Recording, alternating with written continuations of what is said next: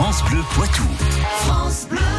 Les déchets qui peuplent les océans proviennent en effet à 80% des terres portées par le vent ou les rivières, des milliards de morceaux de plastique, 80 000 tonnes de déchets.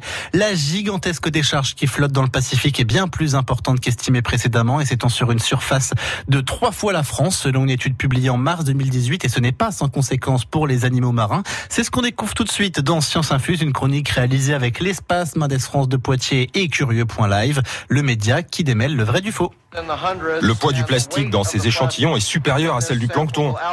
On peut donc dire qu'il y a plus de plastique que de plancton dans ces prélèvements. Pourquoi retrouve-t-on de plus en plus d'oiseaux le ventre rempli de plastique? La pollution des océans par notre plastique concerne toute la chaîne alimentaire. Les tortues avalent des sacs plastiques en les prenant pour des méduses. C'est aussi le cas pour les poissons qui en avalent des débris difficiles à différencier de leur nourriture. Et les oiseaux marins aussi qui donnent euh, des coups de bec dans ces sacs plastiques n'ayant pourtant rien à voir avec leur nourriture habituelle. Mais alors, pourquoi font-ils cela? Tout simplement parce que notre plastique prend l'odeur du plancton.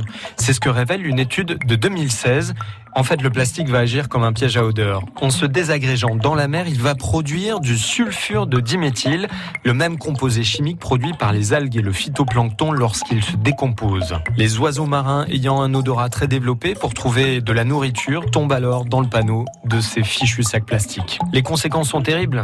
Cette ingestion va conduire à une impression de satiété pour l'animal qui ne va plus se nourrir. Il va donc mourir, le ventre ainsi rempli de plastique. Un dernier chiffre qui fait froid dans le dos. Selon les scientifiques, 99% des oiseaux marins auront mangé du plastique d'ici 2050. C'est demain. Une chronique à retrouver sur francebleu.fr. France Bleu Poitou.